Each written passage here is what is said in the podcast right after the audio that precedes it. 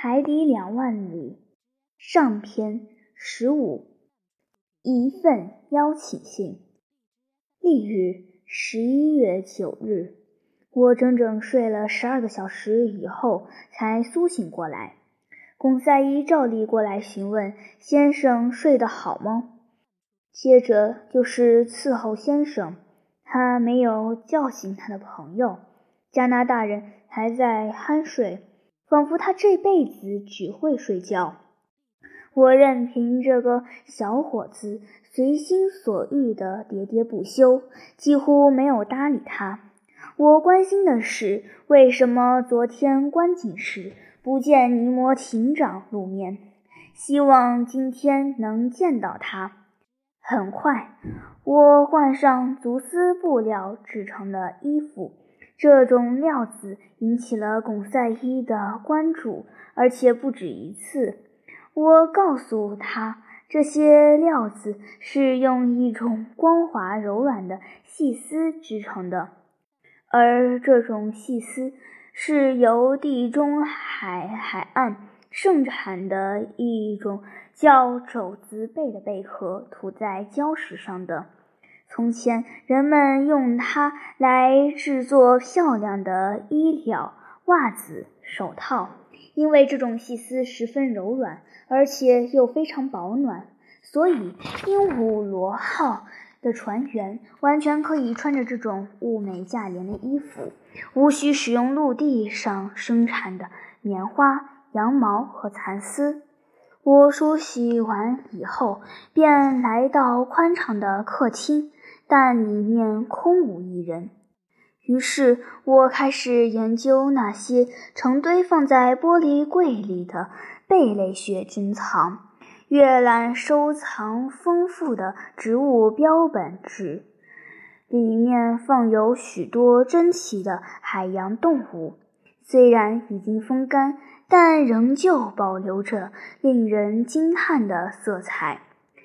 这些珍贵的海洋植物标本中，我发现了一些论生海苔、孔雀团扇藻、葡萄叶藻、粒状水马齿、猩红柔软海藻、扇形海菇，样子像扁平蘑菇一样的海藻，长期以来一直被归入直行动物这一类。最后是完整的一簇海藻。一天过去了，我始终没能享受到尼摩艇长光临的荣幸。客厅的防护板也没有开启。也许他们是不想让我们对这些美好的生活生厌。鹦鹉螺号仍保持着东北偏东的航向，时速十二海里，深度保持在海平面以下五十至六十米左右。十一月十日，依然没有人来看我们，一样的寂寞冷清。我没有见到船上任何人的踪影。尼德和巩赛伊与我一起度过了大半天的时间，他们都为艇长莫名其妙的不露面感到困惑不解。这个怪人病了，他想要改变处置我们的计划。按照巩赛伊的说法，我们的主人信守着他的诺言，我们不能抱怨。再说，我们的奇遇让我们受到了如此优厚的待遇，我们没有权利指责他。这一天，我开始写日记，以便记下这次远征中的种种奇遇。这样做，我们可以极其准确地讲述这些奇遇。顺便说一个有趣的细节：我们是在用大叶藻纸上写日记。十一月十一日清晨，鹦鹉螺号潜艇内弥散着新鲜的空气。我知道我们又浮出了海面，以补充氧气。我走向中央扶梯，登上了平台。此时是早上六点，天色阴沉，大海呈灰色，但却平静，几乎没有什么波浪。尼摩艇长，他会来吗？我希望能在平台上遇见他。可是我只见到被囚禁在玻璃舱里的操舵手。我坐在潜艇放小艇的部位，舒坦地呼吸着带海星的新鲜空气。在阳光的照射下，晨雾渐渐消散，旭日东升，光芒四射，映红了大海。大海犹如被导火线引燃，而火焰熊熊，彩霞四散，色泽变淡，煞是好看。无数的猫蛇云预示着全天有风。可是，对于连风暴都无所畏惧的鹦鹉螺号来说，一小点风又能对它奈何？因此，我正在欣赏这些。赏心悦目的日出景色，心旷神怡，精神焕发。听见有人登上平台，我正准备上前招呼尼摩艇长，可来人却是潜艇上的大副。我和艇长第一次见面，他当时在场，他在平台上径直前行。仿佛没有发现有我在场，他举起高倍望远镜，极其认真地观察着海平面。观察完之后，他走进舱门，说了以下一句话。我把这句话记了下来，因为每天早晨在相同的情形下，总能听到他说这句话。这句话是这样拼写的。N A U T R O N R E S P O C L O R N I V I R C H，这句话的意思我可说不上来。说完这句话，大副便又钻进了潜艇。我想，鹦鹉螺号又要继续它的海底航行了。于是我也钻进舱门，由纵向通道回到自己的房间。这样的日子重复持续了五天，情况没有发生任何变化。每天早晨，我都要登上平台，同样的那句话还是由同样的人说出。尼摩艇长仍然没有露面。我已经拿定主意。不再见他。十一月十六日，当我与尼德和巩赛伊一起回到我房间的时候，我发现了一张留给我的便条。我急不可待地展开便条，条子上的字迹洒脱、清晰，而且有点哥特体风格，令人想起德文字体。条子是这样写的：“鹦鹉螺号上的阿罗纳克斯教授先生，起。尼摩艇长邀请阿罗纳克斯教授先生参加明晨在克雷斯波岛森林举行的狩猎活动。他期待教授巴昂光临，并高兴地看到他的同伴能伴随同行。”鹦鹉螺号潜艇指挥官尼摩艇长，一八六七年十一月十六日，是去狩猎。尼德喊道：“在克雷斯波岛森林。”贡赛伊补充说：“这么说，他要登陆了？”这个家伙，尼德兰问道。我觉得这一点便条中写得很清楚。我把便条重读了一遍，说道：“那么，应当受到邀请。”加拿大人显得十分激动。一踏上陆地，我们就可以另做打算。再说，能吃上几块新鲜的野味，我也不会感到高兴。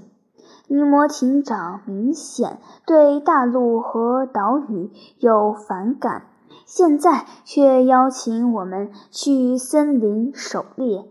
我不想解释这其中的蹊跷，只是回答说：“先看看克雷斯波岛再说吧。”于是我在地球双半球图上查阅起来，在北纬三十二度四十分、西经一百六十七度五十分方位找到一个小岛。这个岛屿是在一八零一年由克雷斯波船长发现的，在旧时的西班牙地图上都叫洛加德。拉普拉塔，以及银礁，距离我们所在方位大约有一千八百海里。此时，鹦鹉螺号已经稍有改变航向，朝东南方向驶去。我把这个隐没在太平洋的小岩礁指给我的同伴看。虽然尼摩艇长有时也上陆地走走。我对他们说：“但至少只能选择一些荒无人烟的岛屿。”尼德兰摇了摇头，一言不发，随后跟巩赛伊一起走了。这个沉默寡言、不露声色的侍者伺候我吃完晚饭之后，我便睡下了，但依旧心事重重。第二天，十一月十七日，等我一觉醒来，我觉得鹦鹉螺号纹丝不动。我赶紧穿上衣服，来到客厅。尼摩艇长已经在那里等我。他站起身来招呼我，并且问我陪他一起去狩猎是否方便。由于他只字未提他一星期露面的原因，我又不便打听，只是回答他说：“我和我的同伴随时随地准备跟他出发。”不过，先生，我补充说道：“请允许我提一个问题，请吧，阿罗纳克斯先生，只要我能回答。”我一定回答。那好，厅长，既然你已经与陆地断绝了一切关系，您怎么会在克雷斯波岛上拥有自己的森林呢？教授先生，厅长回答我说。我所拥有的森林不需要太阳，既不需要阳光，也不需要阳光提供的热能。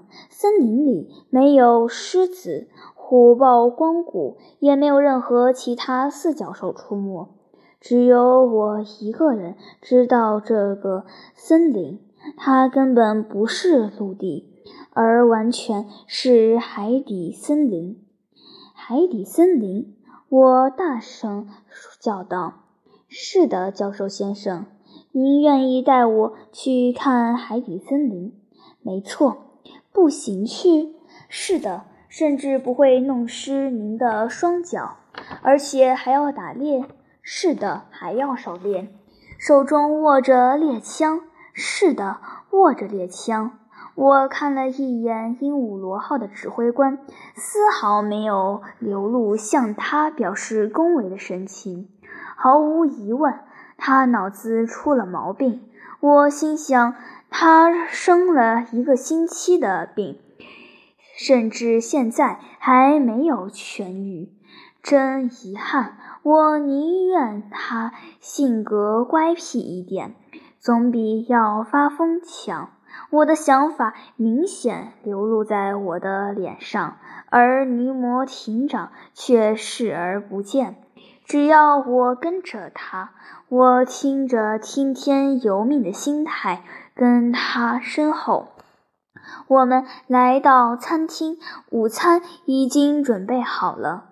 阿罗纳克斯先生，艇长对我说：“我邀请您共进午餐，请不要客气。”我们边吃边聊，我是答应你去森林里走走，可没有向您许诺过那里会有餐馆，绝对没有。现在，请尽管多吃一点，晚饭有可能很晚才能吃。我没有推辞，接受了邀请。午餐十分丰盛，有鱼、海藻和美味的执行动物。而且还加上了多种非常有助于消化的海藻一起烹饪。饮料是清水，我学艇长在清水里加了几滴发酵酿制的利口酒。这种利口酒是按照坎察加岛人的方式，从一种叫长状蔷薇的海藻中提炼出来的。起先，尼摩艇长只顾吃晚饭，一言不发。后来他才对我说：“教授先生，当我建议去克雷斯波岛森林狩猎的时候，您还以为我这个人出尔反尔、自相矛盾吧？当我告诉您是去海底森林的时候，您又以为发疯了吧？教授先生，永远不能如此轻率地评价一个人。”可是，舰长，请相信，请先听我说，您就会明白是否应该指责我发疯，或者出尔反尔。那么，请吧，教授先生。你我都很清楚，人只要备有可供呼吸的空气，就能在水里生活。工人们在海底干活时，身穿防水服，头戴金属帽，借助充气泵和气流阀，就可以获得水面上的空气。那是一整套潜水设备。我说道：“是的，没错。但是在这种情况下，人是不自由的。它与充气泵连接在一起，靠一根橡皮管输送空气。这简直就是一根把它拴在陆地上的锁链。假如我们也用这种方法与鹦鹉螺号连接在一起，那么它就不可能走远。”依您采用什么方法才能行动自由呢？我问道。那就是使用您的两位同胞卢凯罗尔和德纳卢兹发明的器械。不过，为了适合我的用途，我对他俩的发明进行了改进。这样，您可以带上它，在新的生理条件下从事冒险。而您的身体器官却不会受到任何伤害。这个器械只有一只后壁储气罐。我以五十大气压的压力将空气储存在储气舱里，然后像士兵背背包一样，用背带把储气罐绑在使用者的背上。储气罐的顶端有一个匣子，罐子里的压缩空气在一个空气装置的控制下变成正常气压后，通过匣子流出。未经改进的卢凯罗尔机械的两根橡胶管从匣子里通出来。与戴在使用者嘴巴和鼻子上的喇叭罩连在一起，其中一根橡皮管用来吸气，另外一根则用来呼气。使用者需要根据呼吸需要用舌头决定开启哪一根管子。但是我们在海底要承受巨大的压力，因此。我得像潜水员那样，头上戴一只铜球形头盔，而那两根用于吸气和呼气的管子就接在头盔上，真是无可挑剔，尼摩艇长。可是您所携带的空气很快就会用完的。一旦空气中的含氧量低于百分之十五时，就不再适宜呼吸，这是肯定无疑的。但是我告诉过您，阿罗纳克斯先生，鹦鹉螺号上的充气泵对空气进行高压储存，这样这套潜水机械的储气舱便能提供九到十小时可呼吸空气。我没有什么可异议的了。我回答说：“不过，我还请教一个问题，厅长，您在海底里是怎么照明呢？”用伦可夫照明灯，阿罗纳克斯先生。呼吸用的储气舱是背在背上的，而照明灯则挂在腰带上。灯的电源是一块本身电池，电池不是重复使用重酪酸钾，而是用钠发电。一个感应线圈把电能收集起来，传送给一只特殊装置的灯泡。灯泡里有一根弯曲的玻璃管，管内只有少许二氧化碳气体。接通电源后，灯泡里的气体便会持续发出一种白光。有了这样的装备，既可以呼吸，又能够看清。尼摩艇长，对于我所提出的所有疑虑，您都进行了如此无可辩驳的回答，我也再也不敢有什么疑虑了。不过，即使我被迫接手卢凯罗尔潜水器械和伦可夫的照明灯，可对于您配备给我的猎枪仍持保留态度。那可绝不是火药枪，艇长回答道。这么说，是一支气枪喽？可以这么说吧。我们潜艇上没有硝石、硫磺和木炭。您叫我怎么制造火药呀？何况我回答说，在水下射击，在一个密度相当的空气八百五十五倍的环境下射击，必须克服强大的阻力。这不是理由。有些枪支继富尔顿发明之后，经英国人。改进安装了一个特殊的闭锁机关，可以在您所说的条件下射击。不过，我得向您重申，我的枪不用火药，而是用鹦鹉螺号上的充气泵，可以为我大量供应的压缩空气来代替。可是，压缩空气很快就会用完的。怎么？我不是有卢凯罗尔储气舱呢？需要的时候，他会向我供气的。为此，只需要安装一个专门的气阀就行了。阿罗纳克斯先生，过了一会儿，您就明白了。在海底狩猎，用不着耗费多大的空气和子弹。不过，我觉得在这种半明半暗的光线下，在密度大大高于空气的液体环境里，子弹不但打不远，而且难以造成致命的杀伤力。先生，恰恰相反，使用这种枪发出的一枚子弹都会产生致命的杀伤力。而且，动物一旦被击中，无论伤势多么轻微，都会像被雷击一般倒下。